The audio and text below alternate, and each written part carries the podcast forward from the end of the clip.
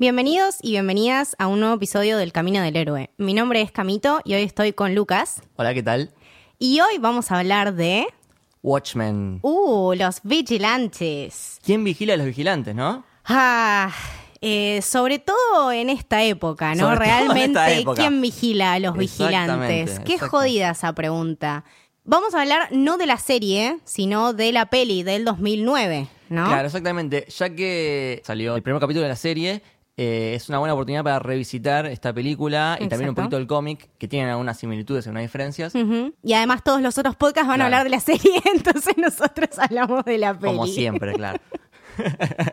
Al revés del mundo. Exacto. Em, pero sí, bueno, como dijiste vos, es un, un cómic o barra película cuya temática sigue vigente hoy en día. Sí, porque aparte, nada, siempre es un tema muy recurrente, este tema de los abusos de la autoridad, eh, del cuestionamiento del sistema y también creo que nunca pasa de moda y siempre nos estamos cuestionando lo mismo porque de alguna manera es una cosa medio cíclica. Todo este tema de la inseguridad y sobreseguridad y quién vigila a los vigilantes, Sí. justamente, es algo que todos nos preguntamos en, en- en cierta manera y de cierto modo a lo largo de toda nuestra vida. O sea, nosotros estamos poniendo siempre nuestra seguridad en manos de ya sea un gobierno, de un sistema, de algo que siempre tiene más poder y que nosotros se lo damos. Y es algo incluso medio, si nos ponemos a cuestionarlo filosóficamente, algo medio ridículo.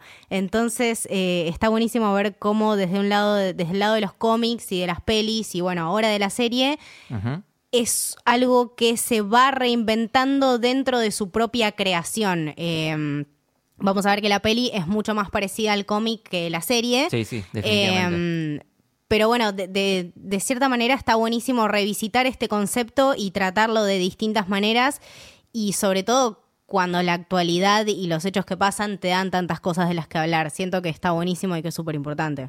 Exactamente. Bueno, podríamos empezar a hablar del cómic eh, y el contexto en el que salió. Salió en 1986, escrito por el legendario Alan Moore, uno de los comiqueros más grandes de, de la historia del cómic, y dibujado por eh, Dave Gibbons, que es un cómic que la rompió. La Exacto. rompió incluso cuando salió eh, la promoción de la película de Watchmen, por- así por el 2009 por ahí, tuvo como otro pico de ventas y agotado en todos lados. Sie- Siempre es un cómic que se vendió muy bien y, y es considerado en el top eh, ranking de, de- de- de cómics que tenés que leer sí o sí. Tipo, Exactamente. tenés eh, Batman The Dark Knight y Watchmen y, no sé, el- La broma asesina. ponele. Exactamente, sí, sí, sí, te iba, te iba a nombrar una, u- unos de esos justamente.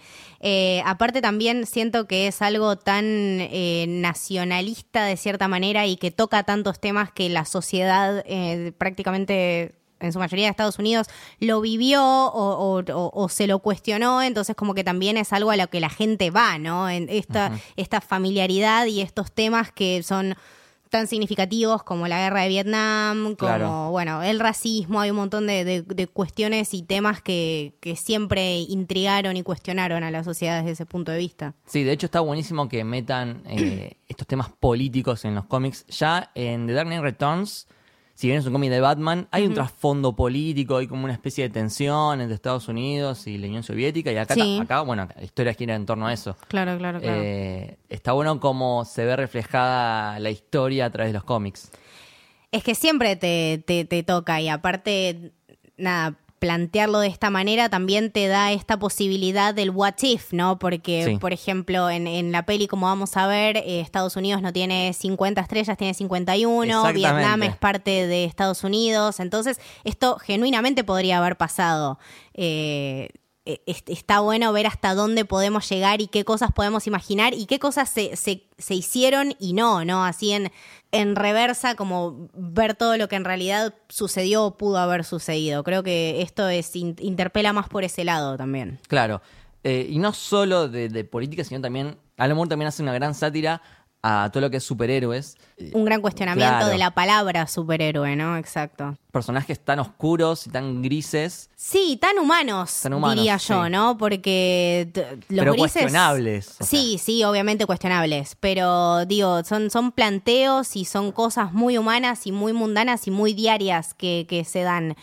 Y que como te digo, en este tipo de sociedad planteada en el cómic podría tranquilamente darse, o sea, no es algo descabellado. Eh, entonces, siento que eso también está bueno.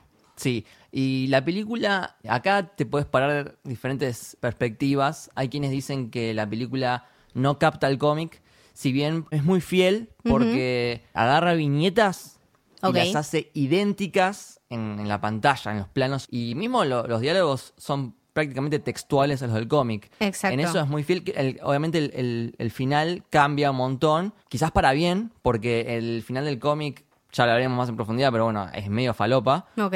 y en la película tiene como mucho más sentido.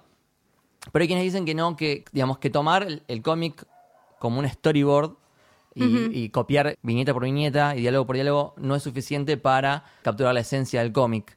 Claro, es que, sé, es que no. O sea, yo estoy, estoy, estoy más o menos de acuerdo, sí. Aparte siento que si podés hacer algo que, que está bueno y podés darle tu visión al cómic, también hacer una película se trata de eso, ¿no? O sea, uno no dice que esto tiene que ser exactamente al cómic, eh, igual al cómic. Eh, y lo vemos con un montón de películas de superhéroes que, que nacieron a partir de eso y, y esto nació, o sea, eh, Watchmen es del 2009, recién en 2008 habíamos tenido Iron Man, como que veníamos recién de un universo de superhéroes que se empezaba a gestar y se empezaba a ver. Eh, siento que esta es una adaptación que está buena y como, como dijiste vos, el final también tiene mucho más sentido. A mí me gustó. Sí. Creo que hay, hay una, una grieta, una cierta Sí, grieta ah, en si te gusta o no te gusta Watchmen. Creo que es una buena adaptación. De hecho, ya venía de haber hecho Zack Snyder eh, 300, Ujú. que también, igual, texto por texto, diálogo por diálogo, viñeta por viñeta, idéntico. Y quedó bastante bien. 300 es una película que me encanta. Sí. Y, y Watchmen, a mí lo que me pasó, esto es para debatir, porque la primera vez que vi Watchmen, prácticamente el mismo año que salió, el 2009, dije, "Ah, bueno, está buena, pero no me voló la cabeza. Dije, ah, sí. ok. Sí.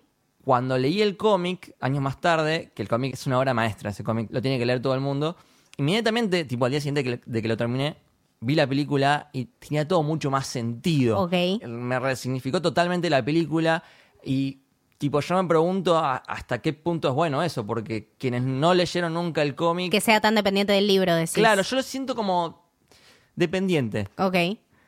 Y, y eso significa también una falta de, de sustento en el guion o qué sé yo. A, a mí lo que me gustaron, por ejemplo, los personajes, me pareció que estaban muy bien y que de hecho nada, tenían mucha personalidad y tenían esta cosa de, de, de vigilantes y, Sí. y- y que estaba buenísimo y que te despertaba como esa manija. Eh, no sé si en el cómic estarán mejor representados, pero a mí la peli sin haber leído los cómics me gustó. Me Bien, gustó el perfecto. final, me gustaron los personajes. eh, no sé quizás si el tema de leer el cómic me lo cambia mucho, ahora estoy, estoy intrigada. Aparte está bueno el cómic releerlo para eh, entender más la serie. Que la serie, que salió hace poquito, sigue la continuidad del cómic. Claro, No del, After Watchmen sería. Claro, no, no de la película. claro. Eh, entonces por ahí también está bueno para tener más data de ese lado. Podríamos hablar ya de la peli y lo primero que, que quiero destacar es la secuencia de créditos iniciales que para mí es maravillosa. Es maravillosa, o sea, tenemos a los Minutemen, Ok, que son sí. como los antepasados de los Watchmen. Uh, eso era terrible, Eh, sí, sí, sí, me acuerdo. Y bueno, toda esa secuencia, la música está muy bien elegida. en Me toda gusta la mucho la música de esta película, Está te muy- iba a decir. Tenemos a Jimi Sí. Hendrix, tenemos a Simon Garfunkel, Ujú. tenemos Temazos. este tema se llama 99 Luftballons, que me encanta, y bueno, el de la secuencia de créditos también estaba muy buena. Y mm, esta secuencia la entendés mucho más si viste el cómic, Ok. porque te presenta muy rápidamente como una decena de personajes Ujú. y estaría bueno repasarlos porque son muy interesantes. Eh, tenemos a Espectro de Seda, la primera, o sea, la que sería la madre de la que está en, en los de Watchmen, que bueno, se retiró por estar embarazada. Va. Tenemos a Dollar Bill, que era eh, un superhéroe creado por los bancos a modo de publicidad en el auge Mm. de los superhéroes Me suena eso. y muere porque se le traba la capa en la, en la puerta giratoria en un robo de banco. Sí, la ironía. ¿Entendés? Maravilloso. Eh, después tenemos a Mothman, sería como hombre, Hombre polilla, polilla, sí, que sí, termina en un manicomio. Sí, termina como, loco, claro, claro. se iba como por el mal camino. Eh, después tenemos a Silhouette, que termina asesinada porque era lesbiana. Ahí tenemos otra escena que es junto con su amante, Claro. ¿no? Con su novia. sí. la famosa foto del beso en Claro. Times Square, que creo que se le da un soldado, un Sí, un, marinero, soldado a una, una chica, sí. Sí, bueno, este, en este caso es Silueta, la que está en la foto. Pero bueno, termina asesinada por un crimen de, de odio. Tenemos a eh, Justicia Encapotada, Hooded Justice. que mm, era pedófilo. Exacto. Bueno. y nada. no me acuerdo bien cómo termina, pero bueno, creo que lo mataban. Sí, sí, sí, también lo mataban. Sí, sí, sí. Eh, estaba el primer búho nocturno Claro. que aparece, sí, aparece pegándole a un ladrón en un callejón y creo que se ven Sí. como si fuese Thomas Wayne y Martha Wayne. Bueno, tiene, tiene esa cosa. En ese universo Batman no existió porque Pero tenemos lo salvó a, exactamente, pero tenemos. Night Owl, exactamente. Sí, sí, es, eso me acuerdo que me acuerdo que había sido raro. Es como que está implícito incluso. ¿ves? Claro, es Date como... amiga, date cuenta. Sí, sí, sí, sí. Bueno, esos serían los Minutemen. Y después tenés a, lo- a los Watchmen, que tenés a Espectro de Seda 2, sería, que es la hija de la primera Espectro de Seda, que es muy joven ella. Sí, sí, los- sí, sí. A los Watchmen. Tenemos a Rorschach, que también es uno de mis personajes favoritos, definitivamente. Es, sí, sí, sí, es icónico. Sí.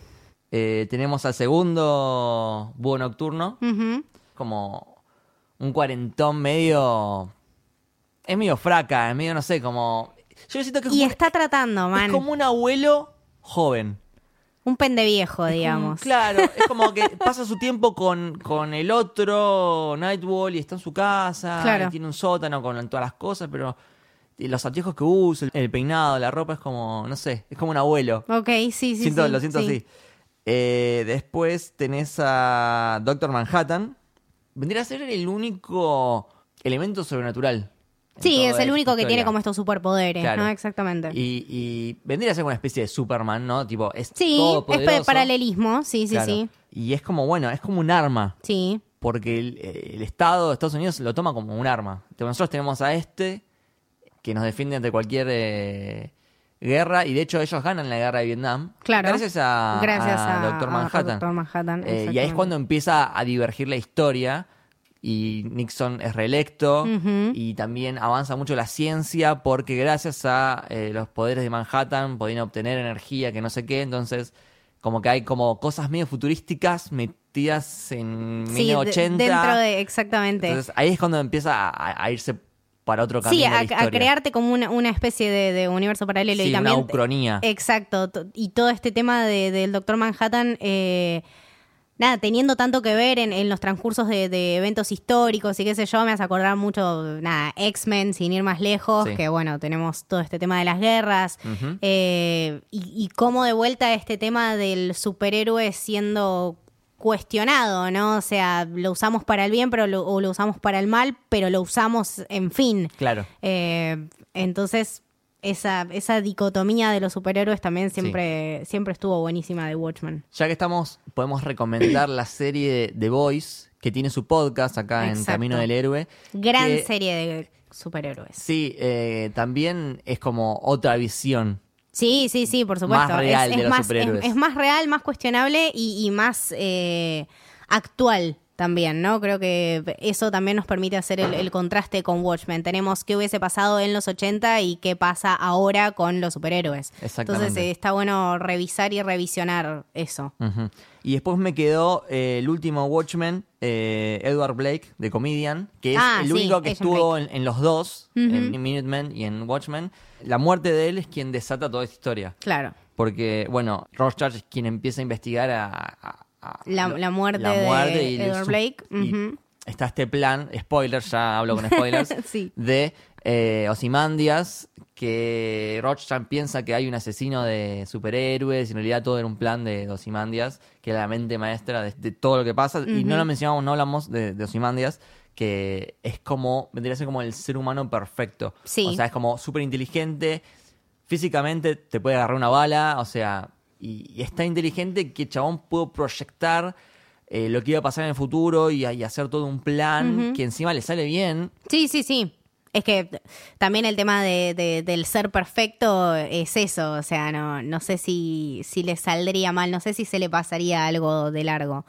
Eh, y entonces lo tomamos a Limandia como un superhéroe también.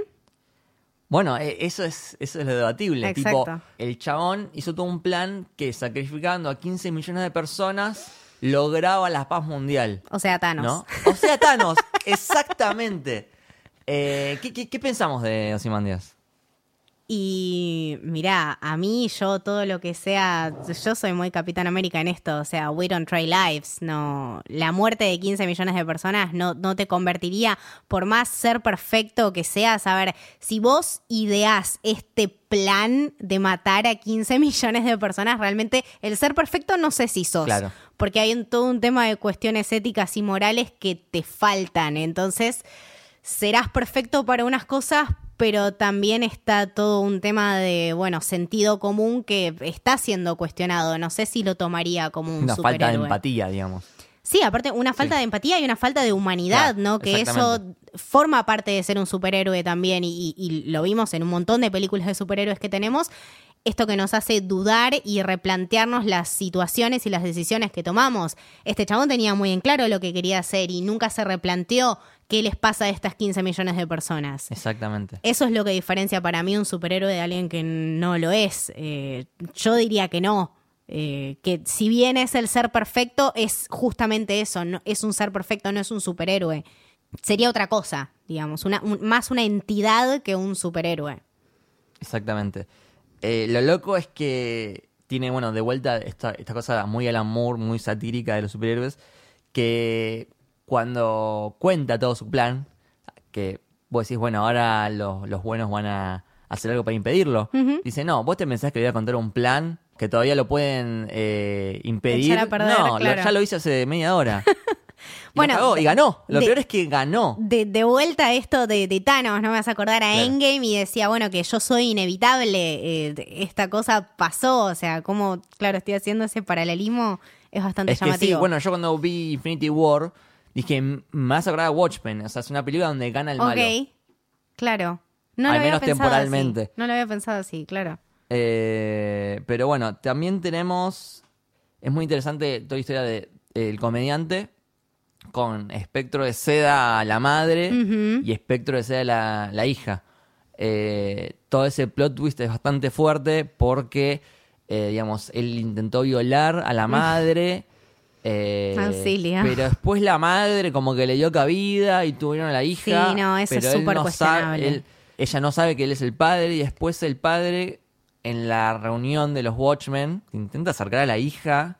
Sí, Es es, muy raro. Es, medio incesto, no Sí. sé, es algo muy raro. En el cómic pasa igual, o sea, Sí, pasa, sí, sí, sí, sí. es tal cual. Claro. Wow. Y después, eh, ya que estamos con Doctor Manhattan, esa historia de Espectro de Seda es lo que eh, él cuando estaba del orto, que dijo yo me voy a la mierda, porque nada, lo único que, ma- que mataba a la Tierra era Espectro de Seda y ya no la tengo más, así que me voy a Marte. Así que se chupan todos una pija, lo me voy a que Marte. lo hizo recapacitar fue justamente esta historia de, de- nacimiento de, de Espectro de espectro de seda 2.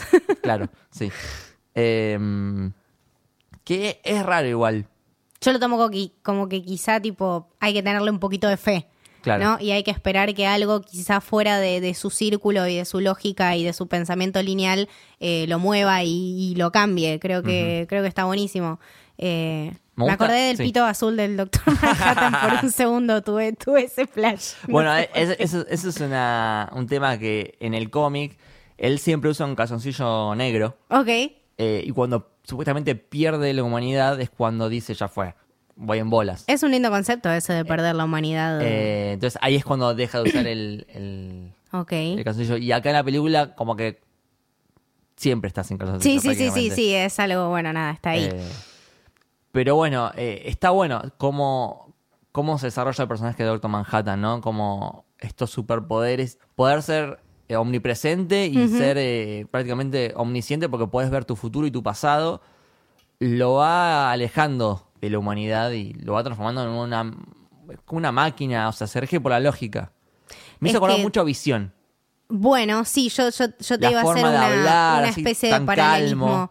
Eh, también uno tiene que saber qué hacer y cómo proceder con ese poder. Siento que debe ser una responsabilidad bastante temeraria y bastante increíble. De hecho, es algo que se cuestiona en un montón de pelis y en un montón de situaciones. ¿Qué harías si pudieras saber o si pudieras tener todo, si pudieras entenderlo todo?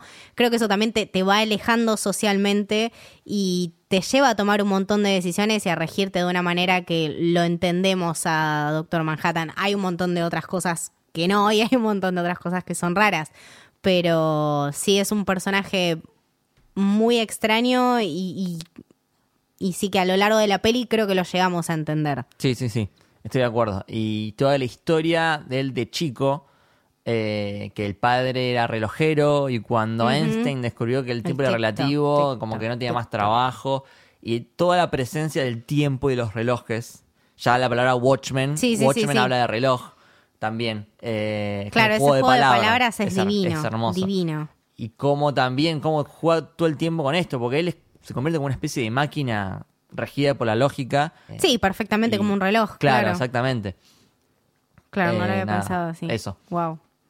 Qué hermoso personaje, Doctor sí, Sí, sí, es Todos los personajes tienen como un matiz diferente, o sea, creo que Doctor Manhattan plantea esto de la ciencia contra, contra la humanidad. Eh, también plantea un montón de, cuestiones morales, porque el, morales y psicológicas te iba a decir, ¿no? Como que tiene, bueno, su nombre justamente proviene hablemos, de, de Roger. Hablemos de Roger, que para mí es el más interesante de todos. Uy, es divino, me encanta. Eh, que de vuelta también todos tienen una infancia de mierda. ¿Cómo nos fuimos Watchmen, boludo? ¿Qué estamos haciendo acá, man? Y él, como superhéroe, también es cuestionable. porque él, por supuesto. Él siempre tiene como un buen objetivo que es eh, la verdad y la justicia. Siempre. O sea, no se mueve. ¿Cómo es el tema? Pero no tiene problemas en romper los huesos necesarios para llegar ahí. Quiero hablar de una escena específica que para mí es una de las mejores, que es cuando está. Eh, primero está con el terapeuta, el psicólogo, en la cárcel y le, le muestra las fotos y le dicen, ¿qué ves? Y él ve tipo, no sé, un perro abierto por la mitad, dice, no, una mariposa. Claro. sí, sí, toda esa manipulación, ¿no? Y, todo, y todo lo que conoce y sabe que no tiene que decir. Exactamente. Y después dice, ¿sabes qué? Te voy a contar la historia. Y le cuenta de esta, nena que él estaba buscando, que la encontró tipo perro jugando con el con la pierna de la nena y la, ropa interior en una estufa y se encuentra con el chabón este que no está para nada arrepentido y lo mata, pero lo hace mierda. Y mientras va contando todo eso, es como que va rompiendo al terapeuta. El terapeuta, eh, digamos, empieza como tranquilo y termina como todo eh, no sé, perturbado. eso te iba a decir, confundido en, su misma, en su misma psicoterapia, ¿no? Como que no sabe él qué hacer con todo este conocimiento que tiene y cómo afrontar la situación. O sea, literalmente Rothschild rompió al psicólogo, lo rompió. Y sale todo temblando con las imágenes de no, es, es, es, muy bueno. Y después la escena siguiente,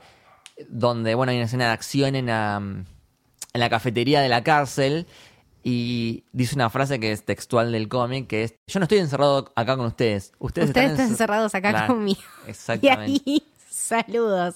Eh, sí, aparte, bueno, todo lo, de la máscara, ¿no? Siendo, bueno, las manchas del test de Roger, como que a partir de ahí también...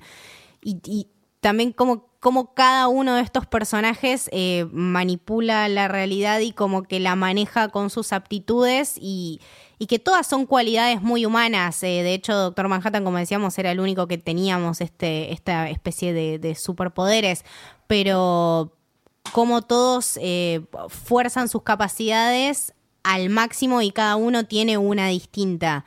Eh, entonces, nada, manejarnos y, tomar partes tan humanas del conocimiento como el tiempo, la lógica, la psicología, todo eso, también te habla de un cómic más y una historia más centrada, ¿no? Como cosas que, nada, no sé si podrían pasar, pero qué sé yo, sería interesante si pasaran. Claro, pero a la vez yo lo veo como súper real. Por ejemplo, me acuerdo cuando están eh, Buen Nocturno con Espectro de Seda, que como que van a tener sexo y a él no se le para. Sí, sí, sí, sí, sí, Por, por, lo, preocupado que estaba. En la vida real es como que puede pasar y después como que se ponen los trajes y recupera esa. Recién cuando salen a, pegarle a los, a los criminales, es como que recupera esa, esa, hombría. Esa hombría, ese vigor y, puede tener sexo con ella en su nave lechuza.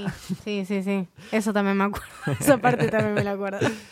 Ah, yo quería mencionar, para el podcast me vi, me quise ver de vuelta la peli y encontré una versión Ultimate Cut se llama, que dura tres horas y media. Qué hijo de puta. Eh, pero tiene bastantes más escenas que le agregan información a, la historia.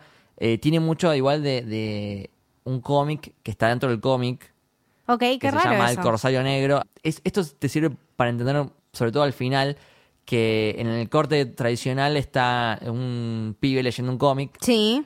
Con el diariero, que cuando explota ese- esa energía, esa bomba en Nueva York, Nueva York, están abrazados y se desintegran juntos. Sí, sí, sí, sí. Me suena que en el corte original no, no estaba muy desarrollada esa historia y acá eh, a lo largo de la película te muestran esta interacción entre el pibe que va a leer gratis a, mm, al puesto de diarios y cada vez que lee te muestraban el cómic que el del Corsario Negro, o sea, toda la historia de, de un chabón que nada, eh, lo atacan una, mm, unos piratas medio zombies y le empiezan a pasar cosas horribles, tipo, bueno, muere toda su tri- tripulación, queda en una isla, hace una balsa con los cuerpos, lo atacan las gaviotas, se tiene que comer una gaviota cruda, lo atacan los, eh, los tiburones. Muy odisea, Después ¿no? usa Como- un tiburón como balsa. Después llega a su pueblo porque tenía miedo de que los piratas vayan al pueblo. Ok. Y, y- y como que todo en ese trayecto se va viendo loco y termina matando sin querer a eh, su esposa, Wow, qué garrón. pensando que era uno de estos piratas. No. Y al final se termina uniendo a los piratas. ¡No! Porque al final lo que querían los piratas era volverlo loco Todos, y que- claro. que, se una a su tripulación. Eh, No, es como. Ah. Eh, Es como muy largo. Wow.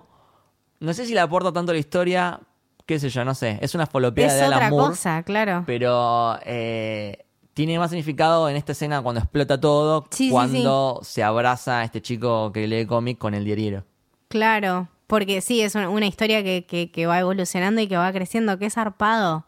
Qué zarpada la historia, aparte, ¿no? Como, nada, lo- e- elementos de psicología y todo que son tipo super Watchmen. Sí, eh, básicamente habla de la locura, ¿no? Y como, así como medio Joker, como las, las malas cosas que te van pasando te terminas transformando en otra persona. Sí, sí, y, también como, o sea, lo que uno hace con las cosas que le pasan, ¿no? Eso, eso también. Eh, Y después tenés el personaje de- del comediante, quizás también como el Joker, que, que como que se da cuenta de la, la mierda de la sociedad y empieza a hacer la que él quiere, ¿no? Tipo, ya fue todo, hago lo que quiero, total la sociedad ya es una mierda. Y también creo que menciona algo como que la vida es una comedia, es un chiste, algo así. Sí, te- Y- siempre, siempre está bueno tener, nada, y siempre uno necesita ese, ese enfoque de, de frustración y de rebeldía que aparte, nada, de, de cierta manera como que desencadena la historia y, y- y le da un sentido, pero, o sea, ver cómo se trata de encauzar y, y de estos personajes que, bueno, quieren hacer todo el tiempo todo lo correcto, como y, llega un punto en el que te cansás y, y- y- y te rompes los huevos y nada, el, el mundo te va a escuchar. Entonces no, no, no es nada viejo y no son, no son cuestiones que nunca, nunca se trataron. Exactamente. Y bueno, o sea, a mí la verdad que me, me gusta mucho esta película. A, a mí, a mí se, me pareció una peli tipo súper entretenida y como que al estar acostumbrados tanto al, al concepto este de superhéroes viene a romper un poco Sí. con eso y a presentarte otra cosa que, que está buena y también empatizás súper con los personajes, eh, no sé, quizá aparte de haber leído el cómic le aporta otras cosas, Sí, creo que es esas, es esos combos que tenés que hacer, ¿no? Como no tipo o cómic o peli, este sería un combo cómic y peli, Sí, ponele. sí, sí, sí, sí. Y mm, bueno, no hablamos del final, que es el, el- el mayor Cierto. punto de diferencia entre el cómic. En el cómic es re complejo porque Ozymandias va como secuestrando personas famosas, eh, entre ellas el escritor del Corsario Negro. Ok, Los, wow. los va llevando a una isla donde tienen que hacer un pulpo gigante Ok. que cuando lo, lo teletransporten a Nueva York iba a explotar. Entonces eh, el mundo se Como iba, claro, se iba a unir en Para contra ayudar- de un nuevo enemigo. Claro, claro, ¿no? claro. Ese, ese es el objetivo. Wow. Es muy raro para hacer una película, entiendo perfectamente. ¿Por qué decidimos la bomba? Claro, Entonces, exacto. en esto también eh, metemos a Doctor Manhattan, como que todo fue culpa de Doctor Manhattan. Claro. y el tipo creo que los mandan como que se va a otra galaxia. Sí, sí, sí, sí. Y Mi planeta me necesita. Todo como que fue culpa de él. Claro. Sí. Ok, no, es, ese final, claro, en la peli sería un poco difícil de explicar. Pero eh, para mí es un final maravilloso, o sea, cómo está planteado. Eh, Ozymandias viendo las noticias en esas mil teles al mismo tiempo y cada una con un noticiero y Sí, sí, sí. mostrando lo que pasó en el mundo. Y, Bueno, es eh, medio Joker también. Sí, y el búho nocturno con Rorschach, que no pueden hacer nada porque ya lo hizo, ya está. Es como que bueno, nada. Y, y- y ve que con- War. y aparte, lo peor es que ve que realmente tenía razón porque consiguió la paz sí, mundial. sí, sí, sí. Entonces es como que nada, no puedes hacer nada. Incluso es re fuerte cuando mata, eh, Doctor Manhattan lo mata a Rorschach. Como un personaje tan, tan icónico, es como que... Sí, que no te esperabas quizá Sí. que se muera, ¿no? Era tipo, upa. Eso, es- eso es algo real amor también, tipo, me chupo un huevo si a vos te gusta el personaje, te lo voy a matar Sí. igual. Es que en realidad sí, porque si tomamos este poder y esta omnipresencia y esta sabiduría que tiene, es como medio imposible que no pase, ¿no? O sea, todo lo que él dijo y vio y quiso hacer se cumplió. Entonces, ya dejarlo vivo sería una. como una inconsistencia. Claro, aparte, eh, Rorschach es como un, un caballero de la verdad. De la Claro, dentro de todo es superhumano, exacto. No va, no va a descansar hasta que todos sepan la verdad de esto. Entonces, el plan de Ozymandias eh, iba a fracasar si quedaba vivo. Entonces, Sí, la sí, sí. Que, que le quedaba era matarlo. O sea, y de vuelta, Doctor Manhattan se rige un poco por, por la lógica. Entonces, lo mata. Así como. Sí, no, no es que ni está bien ni está mal, sino es la única cosa que tenía que hacer. Era Claro. pa- parte de, de lo que lo llevó a... Sí, sí. me- me- por eso es, es linda y es autoconclusiva y se Sí. explica y tiene sentido. De ese lado funciona. Eh, la serie también me parece que va por este lado, ¿no? Como que tenemos esta temporada de nueve capítulos y ya está, es, es eso. Ahora Claro. eh, creo que en ciertas entrevistas eh, Damon salió a decir eso, como que por ahora se vería que es algo autoconclusivo. Sí, no sé igual, ¿eh? Porque vamos a ver qué pasa, porque si le va muy bien, van a querer hacer más. Va, no sé. Em, pero qué sé yo, creo que fue muy, muy bueno revisitar esta, esta obra. Sí, creo que para, para acompañar la serie eh, está lindo. Y para la serie recomendás sí o sí leer el cómic. Sí, sí, sí. eh. El cómic siempre es recomendado ser leído. Sí, Eh, sí, sí. eh, Ahora va a estar caro, igual, chicos. ¿eh? Así que nada, a buscarlo en, en Torrent, en esas Sí. cosas. Después, Bien. si hay alguien que quiera leer el cómic, nada, me, nos manda un mensajito al Camino del Héroe. Dale. Eh, pero bueno, del 1 al 10, como adaptación del cómic. Ay, qué, qué bueno que le dijiste. O sea, para mí el cómic es un 10. Bueno, por eso. Eh, como adaptación yo le pongo un, un 8. Está, Bien, está muy bien, está bien, muy bien. Sí, ok. sí. sí, sí, sí, sí. Y yo voy a tener ¿Vos, que opinar como peli. Dale, ¿vos como peli? Como peli del 1 al 10, sí, un 8. Bien, estamos en la misma. O sea, me la acuerdo como súper entretenida eh, y que este final te dejaba un poco... No estábamos acostumbrados a ver este, este tipo de historias de superhéroes. Eh, sí, le, le pongo un 8. Y los personajes siempre me gustaron. Vamos a ver qué, qué pasa ahora, a ver si, si nos enganchamos de la misma manera. Creo que va por buen camino. Vi el primer capítulo y nada, me gustó. Bien, perfecto. Bueno, ¿dónde te podemos seguir, Camito? Eh, a mí me pueden seguir en Twitter como Camito del Héroe y en Instagram como Camito con un punto entre la C y la A. ¿A vos, Lucas? A mí me siguen como arroba lukebashi con B corta y doble L en ambas redes y a Camino del Héroe Eh, como Camino Héroe en Twitter. y Camino del Héroe en Instagram. Bien.